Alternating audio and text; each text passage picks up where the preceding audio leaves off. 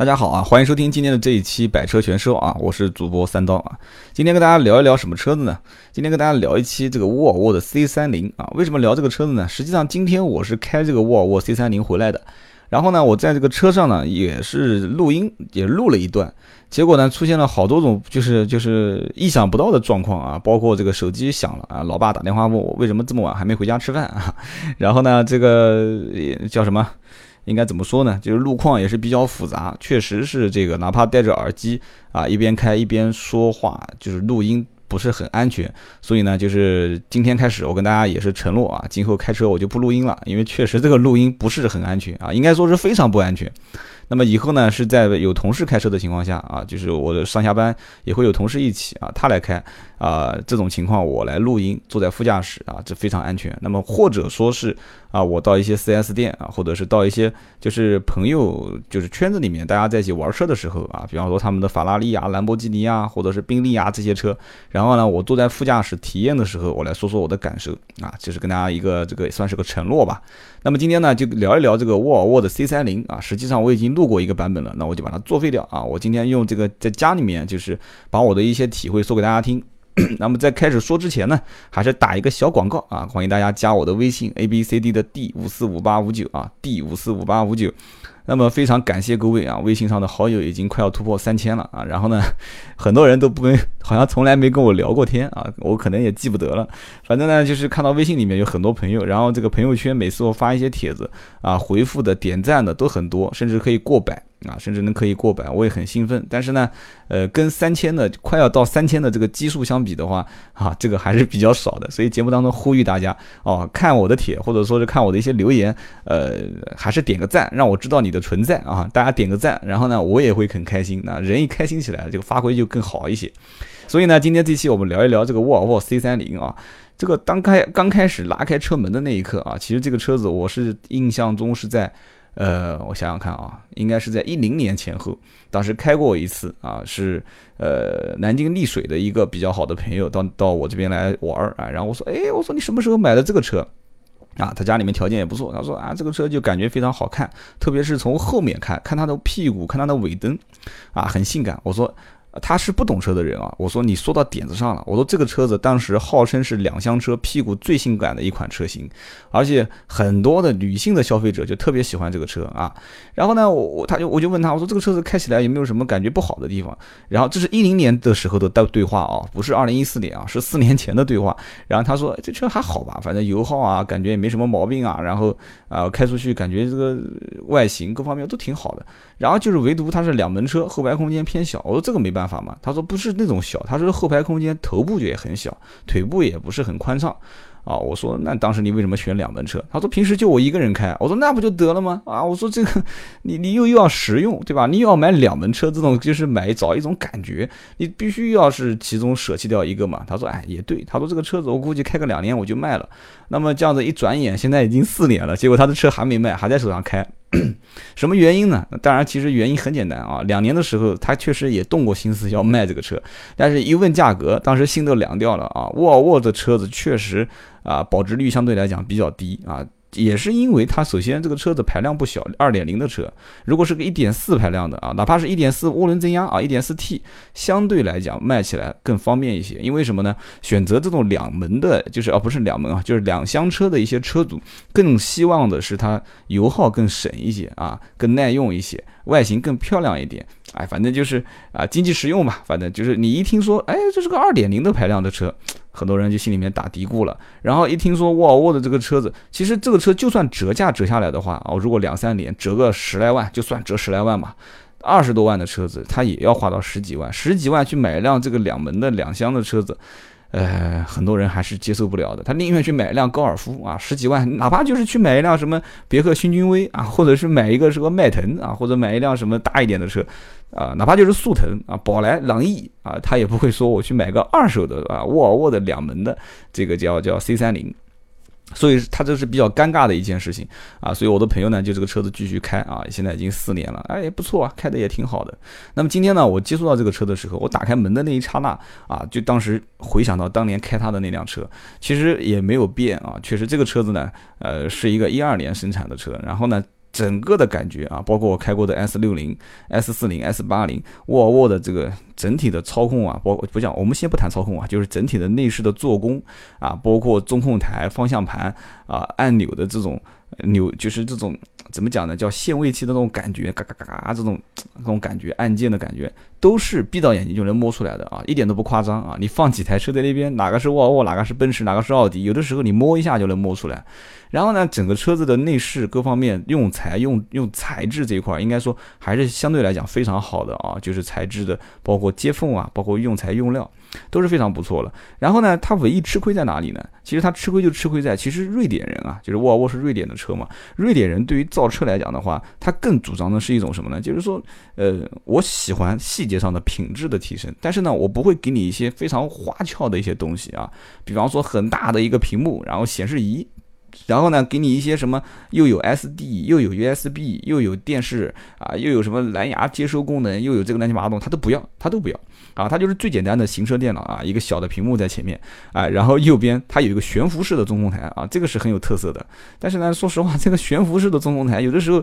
它空出来那个位置，你说我放什么呢？你说放个手机，有的时候我下车，你别说是悬浮式，这个放在后面，它就是哪怕就是一个凹槽，你放在里面，有的时候我下车手机我都会忘了，我都忘了拿。那你把它放在那个那个仪表台的后面，我就更是忘了。我今天包括昨天开这个车子也是，手机放在里面我就给忘了。下了车上了楼之后，突然想，哎呦，我的手机在里面，然后我就跑过去拿手机。所以呢，这个呢就是怎么说呢，也不算是一个缺陷，只是个人的习惯问题啊。然后包括它左右的这个门把手也是，它的门把手上面有一个这个像储物盒一样，它实际上它就是个把手，我以为是个储物盒，我就把我的手机放在里面，而且更奇怪的就是我放在里面，它竟然没有掉，你知道吧？实际上左边的那个门上门门把手上面是个空心的，底下是镂空的，可能我是斜着放的，所以它没有掉。结果呢，我打完电话之后，我又把它放进去之后，咵叽一下，它就掉到那个门板下面去了，哇，好心疼啊！所以说这个怎么讲呢？就是对车况的熟悉程度啊，确实也是要有个过程。然后呢，它右边的中控台这一块呢，啊，不是右边啊，就是中间的中控台这一块呢，按键相对来讲比较复杂。其实这个呢，我是对于汽车生产商啊，还是。就是比较建议，就是按键越简单越好，就像这个遥控器一样的。你看小米它的这个遥控器就很简单，它极简嘛，就是一个中间的中控方向盘加上啊，就是一个中控加上一个两个按键啊，一个主页按键，一个回回呃返回按键，很简单，人家也能实现很多功能。但是沃尔沃的这个中控台上面的按键太多了，但是它多也有它的好处啊。它是我见过应该讲存这个电台能存的最多的啊，它可以就不是就是说单单排能存最多的，一般正常是存六个台嘛。它可以有一二三四五六七八九零，它可以存十个台，哦，非常赞啊，非常赞，它可以存十个台。但是呢，再往下讲的话，它里面的包括啊，它的 M E N U 就 menu 的这个这个菜单，然后返回键、确定键，然后这个稍稍微有点显复杂哦，稍微有点显复杂，那就更不要说是在行驶的过程中去操控了，因为它按键比较小。当然，你用熟了就不用讲了啊。从我就是刚开始入手来讲的话，入手的入门的难度有点，所以呢，就是沃尔沃的整个的一个内饰这一块，我是个人给予这样的评价，还是非常不错的。包括大家讲的 V 四零、V 六零，我其实我也是静态体验过，但是还没上路开。然后呢，就是整个车子的做工，实际上没有什么话讲。为什么呢？实际上沃尔沃在整个的，就是就讲 C 三零这个车，大家可以去掂量掂量它的门板的厚度，这个根本就不需要去说还要什么拆车房还是怎么讲，把那个门拆开来，你根本就不用拆了，你就用你就开开门关关门，你就试试看就可以了。哪怕这个车子你平时能开个一天到两天。确实是我所有关过的啊两两门车当中非常厚重的一个车门，但不是说最重的啊。它厚重在哪里呢？其实我自己也分析了一下，首先它占便宜，就是比较占便宜的，就是它这个车门不是无框玻璃。实际上我个人主张这个车还是做无框玻璃，因为两门车不做无框就很吃亏。你包括像那个奥迪 A1 啊，两门它也是，它不是无框玻璃，它就比较吃亏。无框是非常赞的啊，就是想做轿跑、做这种时尚车型。做个无框就很赞，然后同时呢，它的后备箱的开启，它是等于把后备后面的这个整个大的掀背的这个玻璃一整面给打开。其实我个人觉得呢，这这也是完全没有任何问题的。但是底下的那一块儿，就是呃，入口处就是搬货物的入口处，稍微显得有一些耽误啊，不包括有一些家里面有小孩啊，包括其实它储物空间还是比较大的，包括有的时候，呃，下雨天你要是把东西放的比较深的话啊，拿东西的时候可能就会碰到身上的一些污，就是污，就是污垢啊、污泥啊之类的。其实这个最最让人感到郁闷的就是宝马 X 六这个车子特别大，然后这个后备箱的开启也大，然后纵深也深，包括昨晚宝马 X 五啊。这个有点讲偏掉了。其实当时亲眼看到，就是就是这个阿姨啊，这个阿姨个子不是太高。开了一辆叉六，结果东西放在他可能开车的时候踩刹车，东西移到了那个后备箱的最里面啊，然后又穿那个裙子，然后实在是够不到，然后要想够到，必须爬在那个车子的后备箱上面，然后又不雅观，而且裙子什么就会搞脏了，然后看到我了，然后我就笑笑把把车停下来就帮他拉。所以说沃尔沃 C30 还不至于那么夸张，但是呢，我觉得一些细节还可以稍微再设计的更完善一些啊。然后呢，就是整个车门的厚重程度，包括整个引擎盖，就今天我也把引擎盖打开来了啊，后备箱我也体验过了，包括。整个漆面的这一块，实际上整个的给人感觉，就车子确实是做到了，就是所谓的叫沃尔沃安全之王嘛，对吧？非常安全的车啊，小坦克啊，小这个叫装甲车啊，很牛逼。但是呢，我更印象深刻的有其他几点啊，倒不是说车子的安全，实际上在豪华品牌，安全已经不是卖点了啊。奔驰、宝马、呃，奥迪，其实人家根本就不宣传安全。为什么豪华品牌安全在做不到位的话，你根本就不不需要在这个豪华品牌里面去混上一个啊自己的这个这个这个一个一个小小的角色，你混不了。为什么呢？就安全是最基本的嘛。但是沃尔沃做安全，说实话，在很多的时候，它有自己一些特色啊。这个一二三四五，你到 4S 店逛一圈，有人会给你一个一个把它例子举出来的。我唯一感觉到有几个比较有特色的地方，第一个就是我没有想到啊，沃尔沃的大灯的切线做的非常的精准，而且很啊很赞，真的很赞啊！我这次开的这个沃尔沃呢，配置比较高啊，它有主副驾驶的座椅机器功能，然后上门的时候它会也有一个舒适性进入跟舒适性啊离开的这个功能，然后呢进去之后，整个人坐下来，然后把大灯一打开，一打开大灯的时候，我当时就感觉哎。我这个车子确实很赞，非常不错。它大灯的切线非常的平滑，而且整个的角度扩张也是非常的广，然后给人感觉在开的过程当中啊，既不会影响到对面的来车，然后自己的视线跟死角会相对来讲视线很好，死角很少。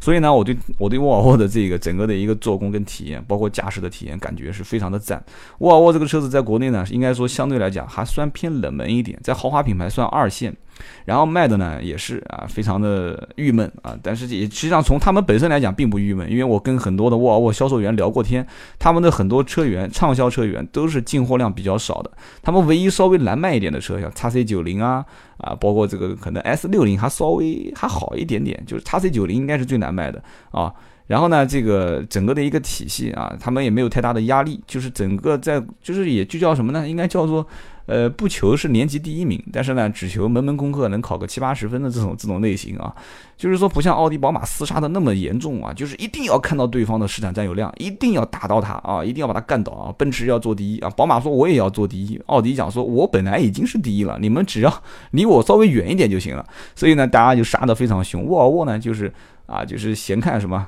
云卷云舒啊，可以这么讲。所以沃尔沃这个品牌，我个人一直都是非常不错啊，还是印象很好的。但是如果真的摔三十万在我面前，说去买什么车啊，可能我啊，除非给我老婆买啊。其实这个车真的不错，我很想买给我老婆开啊。啊，但是他这个，哎，算了，不说了啊。他说我是他的司机啊，他从此这一辈子不开车，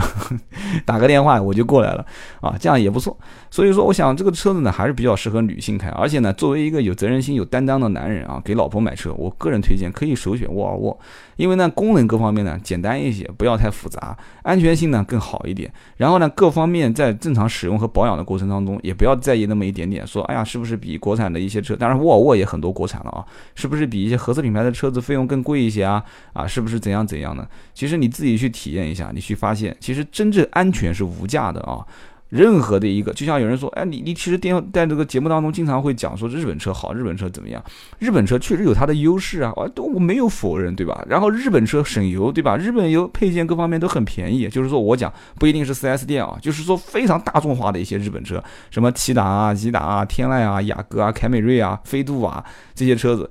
确实是啊，零部件遍地都是，对吧？我我也没喊你去 4S 店修，你到外面随便找个修理厂，零部件哪边都有，几十块钱、一两百块钱的多的是。所以呢，实际上用什么车子看个人的使用习惯啊，这个讲的有一点偏了。就是沃尔沃本身来讲的话啊，这个沃尔沃本身其实我觉得还是适合给予什么呢？就是说一个家庭当中，一个男人给予一个他的就是心爱的老婆或者他的女儿或者。怎么样的家里面小孩的一个角色，给他去买这么一辆车，让他人生中第一辆车，让他知道车子真正这个东西到底是让你想要得到一些什么啊？你是要到底是在车上去听音响，还是在车上去用导航，还是在车上去看电视，还是是怎么样怎么样怎么样？很多的功能我觉得没有用的，最关键的是车子本身，很多客户已经把这个东西给忘掉了。车子最关键的是什么？发动机、变速箱，对吧？车子在正常使用过程当中对你能带来什么？需你需要得到什么东西？对吧？安全啊，真正出了事故的时候，生命无价，对不对？所以安全，包括我觉得我特别讨厌一些就是很多没有用的功能在车上，结果他妈很多几年都没有用到的，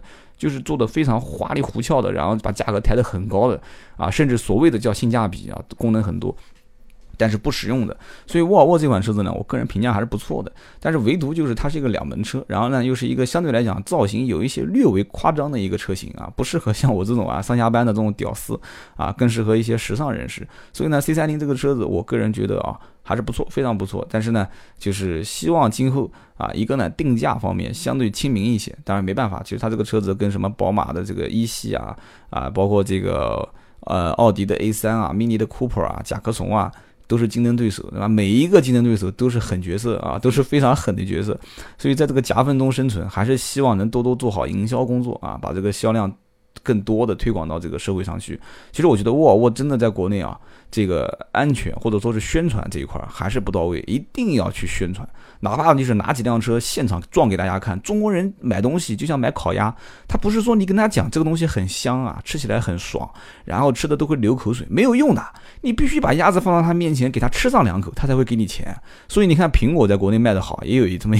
叫创造了一个什么叫体验式营销。你就拿两辆车在国内撞给大家看嘛，对吧？当然我不是说在路上撞啊，你就现场做一个测试的撞击的这个这个体验，那花你多少钱呢？对吧？你随便一个 4S 店一年的广告额度都是几百万。所以说，国内在推广沃尔沃这一块，说实话还是其实能很得人心的啊。这个品牌实际上是能做好的，但是很遗憾的就是，其实我看到很多的沃尔沃的 4S 店，呃，做的不是非常的好，甚至我听说啊。奔驰、宝马、奥迪没有做倒闭的，但是据说在江苏有一家啊沃尔沃的 4S 店，当时因为各方面的原因，我看过一篇非常长的文章，就是讲了这家店啊，最后是好像是是转让了还是倒闭了，我也搞不清楚，就不断说了啊，只是道听途说，但是确有此事啊。所以呢，沃尔沃的 C30 啊，今天跟大家聊了这一期啊，说的不是很专业，但是呢，说了我一些体会。这个车子反正跑高速、跑市区我都跑过了啊，感觉不管是路况啊，就是这个路面的这个回馈信息的程度，包括转向精准度，包括开起。起来的这个噪音的控制程度，各方面觉得还是中规中矩，谈不上非常好啊，也不是说悬挂很舒适，也不是说转弯支撑性很好啊，但是开起来绝对适合家用。最后呢，插一句嘴啊，很多人说这个沃尔沃的 C 三零是什么车呢？是这个福克斯的进口版啊，就是啊，这确实也很像啊，它的那个变速箱真的很像那个福克斯啊，啊，四四方方的，然后小小的啊，甚至挂档的感觉都很像。但是我跟你讲啊，包括排量二点零，福克斯也是二点零，但是我跟你讲。这个所谓的像